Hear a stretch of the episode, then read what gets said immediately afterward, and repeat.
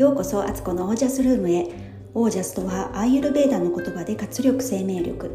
このチャンネルはオージャスにあふれる自分を目指して日々楽しみながら暮らしているアツコがお送りします。皆さんこんばんは、えー、今日は11月、えー、8日？8日かな？8日。8日の月曜日の今夜の8時45分ぐらいですね、えー、週明け皆さんいかがお過ごしでしたか？えー、私はですね今日はあの、前にね骨折したといった足の指のあの再検査に行ってまたレントゲンを取って様子を見てもらったんですけどあの順調に回復しているらしくあの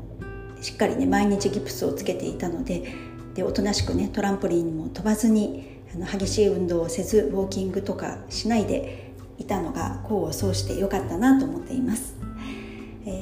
それでですねえっとあそうそうこの間ね話したことで追記があると思って思い出したんですけどうちの家族あのうちの家族がねこの間映画に、まあ、写真だけですけどあれは出たって話に続いてあのうちの家族はあの夕方のテレビ番組ニュース番組であのよく帰省する家族とか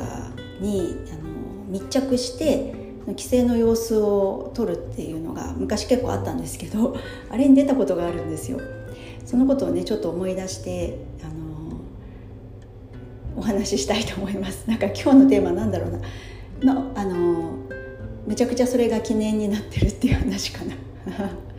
えっとですねあのうちが子供が上の子がまだ3番目生まれてない時だったので上の子たちがあの長女が5歳ぐらい。で多分長男がまだ2歳。4歳と2歳ぐらいだったかな。の時にあの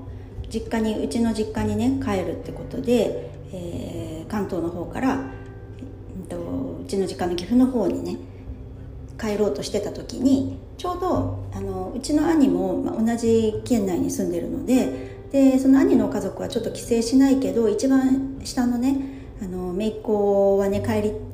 帰りたいおばあちゃんのとこ行きたいって言うから一緒にうち乗せて一緒に行ってあの帰ったんですよで、えーと、東名高速道路の厚木海老名だ海老名サービスエリアで休憩をねするために車から降りてサービスエリアの中入ろうとした時になんか男性から声をかけられて「あのテレビ朝日のプロデューサーです」って言われてあの「ご家族もしかして帰省ですか?」って言われてねでなんかまあいろいろ話をしてたらあの実はねそのちょうどその時って高速道路があの一律1,000円みたいな時期の最後だったのかなそれが終わる最後の帰省だからなんかそれに家族の密着したいってことであの頼まれてで行きじゃなくて帰り戻ってくるところを取材させてほしいって言われたんですよ。であの、まあ、受けることにしてで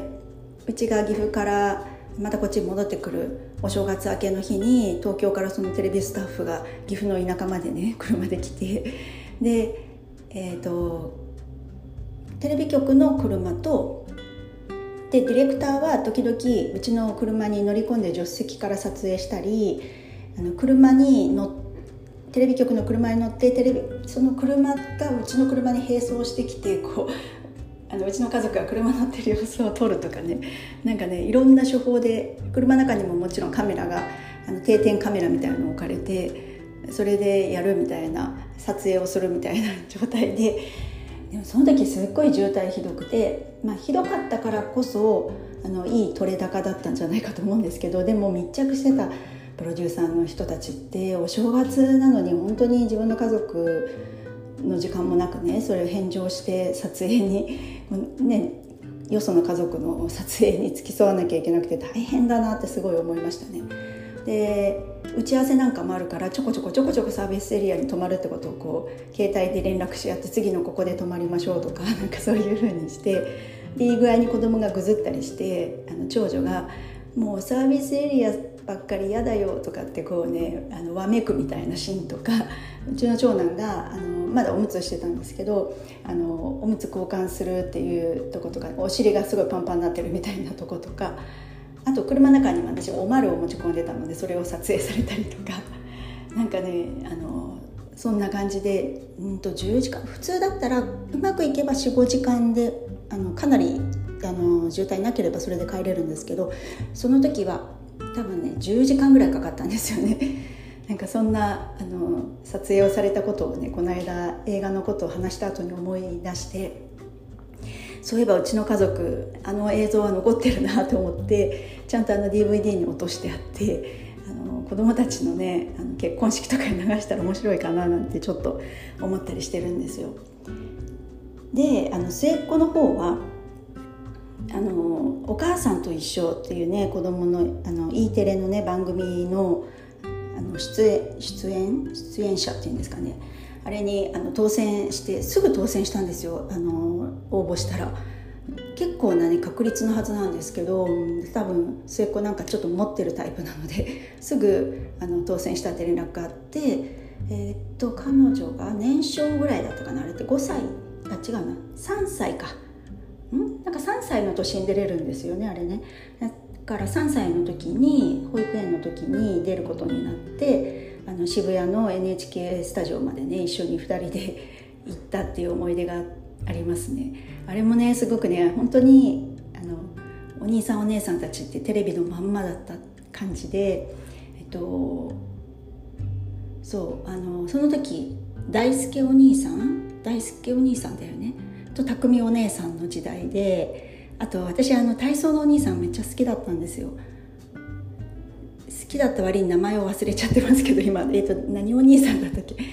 あのすごいね爽やかな感じのお兄さんであのパワーアップっていうね子供向けの体操すごいねあのお兄さんいつも元気よくやっててねめっちゃ好感度は高かったんですけどそんなお兄さんも間近に見たりとか。で最後にお約束でね上から風船降りて落ちてきてみんな子供がねわーって拾うんですけどあのその拾ってるのとかもねあのリアルに見れて で、まあ、撮影の仕方とかこれはねあの絶対言わないでくださいって口外しちゃダメって言われてるのでいろんなあのそこで見たこととかは言えないんですけどあのとってもいい思い出になっててで意外との末っ子ねアップで抜かれたりとかしてて カメラに。めちゃくちゃまたあのいい思い出が撮れてるなっていう感じでした。そんなねうちの 家族の歴史が意外とこうテレビで放送されたことがあったってことを思い出したんだね。思い出したのでね話してみました。でなんかもうそのつながりで言うと私大学生の時にチアリーディングやっていて結構頑張って競技チアリーディングであのアメフトとかの試合とかで応援するっていうよりはチアリーディング自体の競技をするっていうのがあってそれの全国大会に行って決勝まで残ったんですよ。私が部長をやってた時に残れたんですよね。でその時はあの日テレとかにも結構アップで出してもらったりとかしてでもそのビデオはねもうあの本当に昔の VHS でしかあの録画してなくてそのビデオどっか行っちゃいましたね。なんか若かりし頃の栄光なんですけど体もかなり締まってた時代であんなミニスカート履いてたんですけどね。そんなこともねちょっと思い出したりしました。なんか本当どうでもいい話ですいません。